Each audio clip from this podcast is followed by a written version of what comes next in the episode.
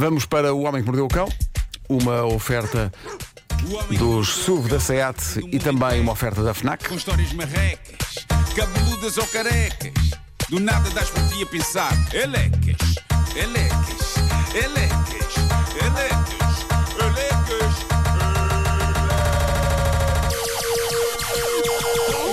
O homem que mordeu o cão traz-te o fim do mundo em cuecas. Elecas. Título deste episódio: Ligaduras com suor e ranho.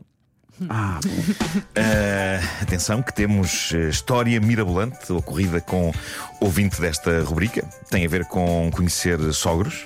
Sempre Ui. uma boa situação, alto potencial para o desastre. Um ouvinte desta rubrica, que no Reddit tem o nome Wonderful Pressure 31, conta precisamente o 31 que lhe aconteceu num dia decisivo há uns 10 anos. Diz ele. Namorava eu com uma antiga colega de faculdade há relativamente pouco tempo. Vamos chamar-lhe Ana para facilitar. Quando ela me faz a pergunta fatídica: Queres ir almoçar à casa dos meus pais no domingo? até não quer, diz ele. Erro número um, diz ele. Sim, claro. Claro. Ok, eu acho que é Nem cedo. pensou, nem pensou. É cedo para achar isto um erro. Eu, eu acho que a dada altura da vida de uma pessoa. Ela vai ter de conhecer os pais da pessoa com quem está, não é uma coisa claro. que pá, vai ter de acontecer, é uma inevitabilidade e se calhar mais vale despachar esse evento o mais eh, depressa possível, digo eu. Eh, mas pronto, ele achou que isto foi um erro. Mas só custa a primeira vez. Eh, também acho que sim. E a segunda e a terceira. Depois Se houver a segunda e fácil. terceira é porque a primeira correu bem, não A é? partir da quarta, se calhar já é tudo fluido, não é? Sim, sim, sim. As primeiras são Pois, complicadas. pois, pois. A Ana perguntas. já morava sozinha, diz ele. Pelo que lá fomos juntos no carro dela até a casa dos pais. Quando chegámos à moradia, com um jardim em volta, tocámos à campainha e ficámos ao portão à espera que o pai dela nos abrisse o portão. Entretanto, aproximou-se do portão o cão da família.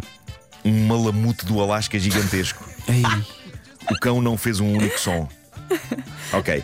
A entrada de um malamute do Alasca começa a tornar isto interessante, não é? Muito também, pelo quanto eu gosto de usar a palavra malamute. O que eu adoro na raça malamute do Alasca é que não precisamos de uma fotografia dele para perceber que é grande, Sim. não é? de qualquer maneira já estou no Google, só para, só para situar. Sim, eu é? também quero ver. O nome chega, é parecido com Malamute. mamute, que já seria grande, mas ainda tem mais uma sílaba. Malamute. É isto. É, um, é tipo um.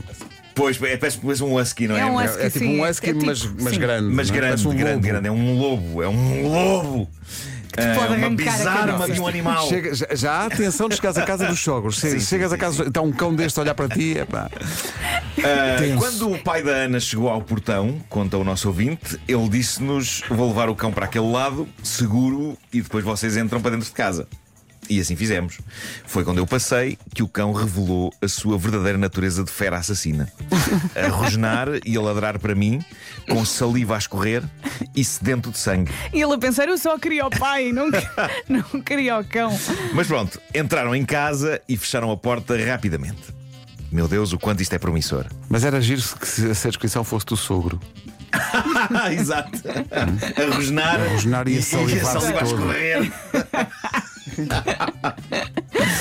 Ah, pronto, lá dentro, diz ele, cumprimentei o senhor cordialmente e perguntámos pelas restantes pessoas que vinham também almoçar. A mãe da Ana ainda estava a tomar banho, a irmã da Ana e o seu namorado ainda não tinham chegado e o avô da Ana também estava a caminho.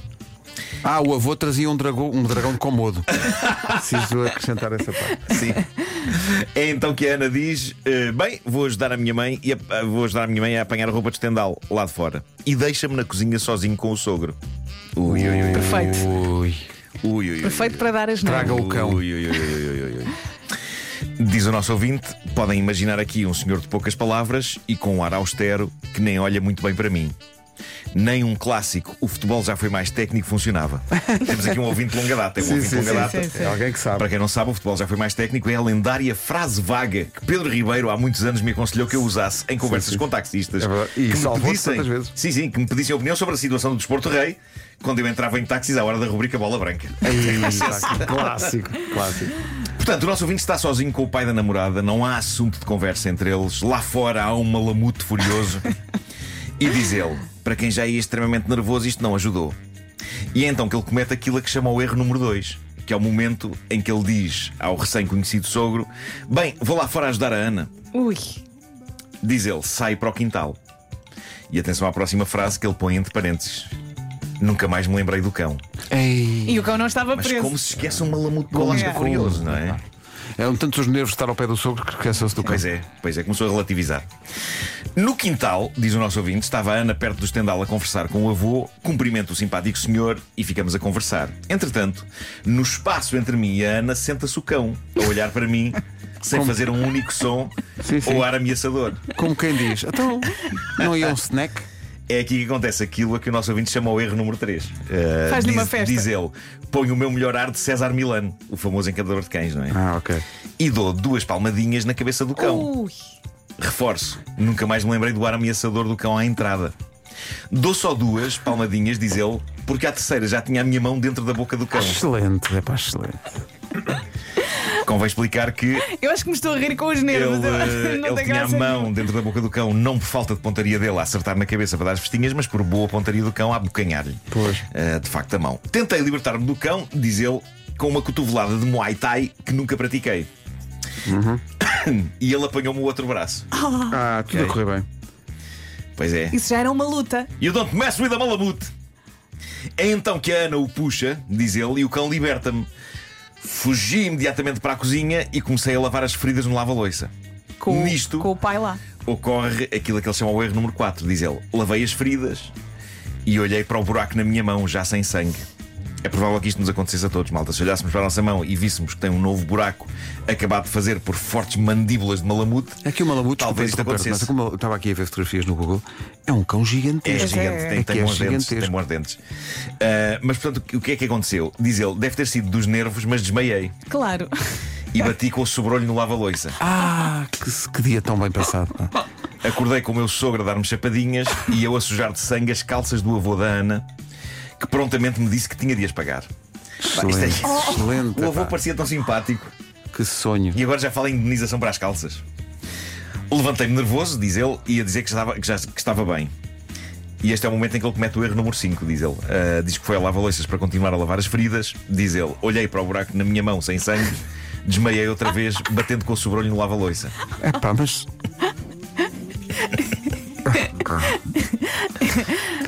Acordei com o meu sogro a dar-me chapadinhas outra vez. Neste ponto, a namorada dele Não há diz dois sem algo, três. diz algo que há muito já devia ter sido dito e feito. Diz ele que nesta altura a Ana, assustada, gritou: Vamos para o hospital. Bem pensado. Tendo em Excelente. conta que há um tipo que tem uma mão e um braço esfacelados por dentes e o sobrolho aberto após duas pancadas num lava-loiça. Diz-me só uma coisa: tem que atravessar o quintal? Não, acho que não.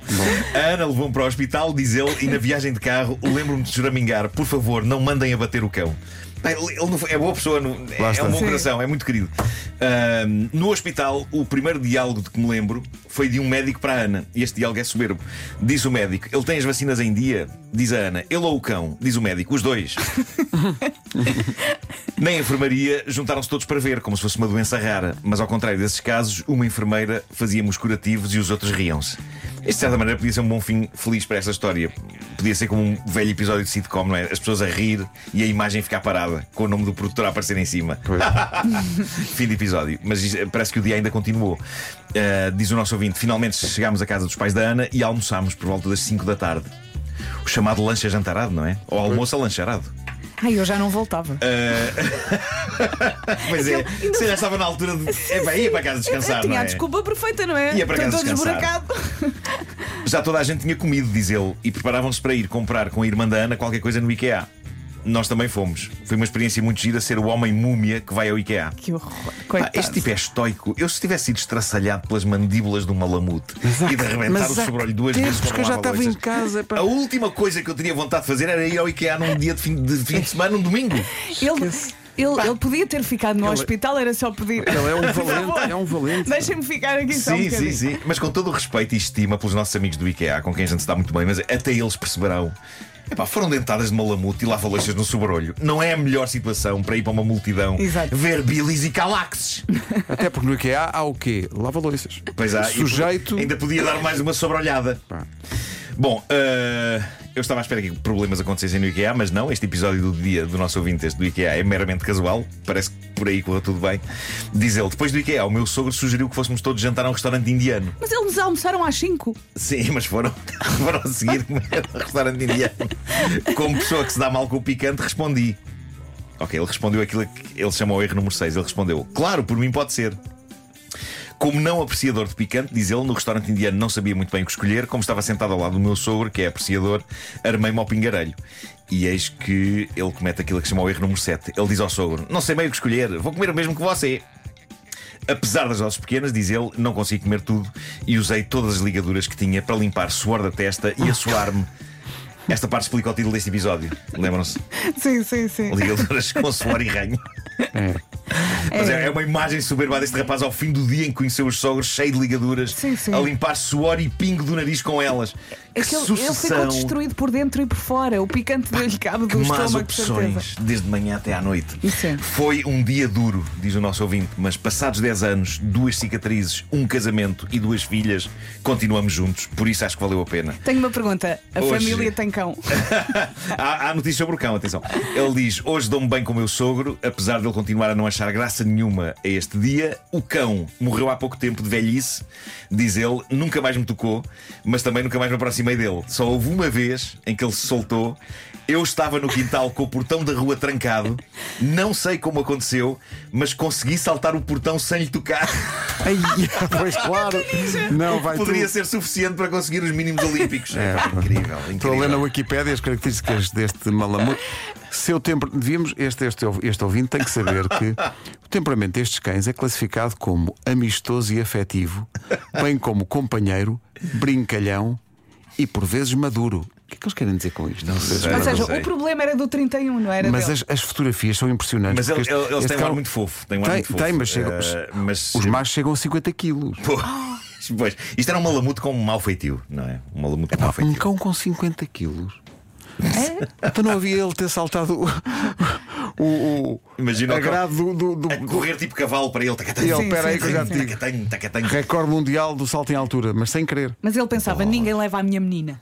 Ela é minha. Deve ser isso, mas é, devia ser protetor. Mas o malamute.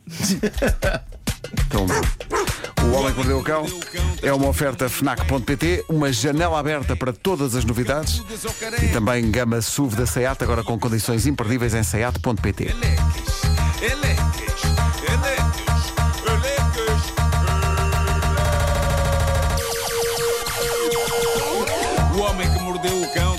do mundo em cuecas. Eleques.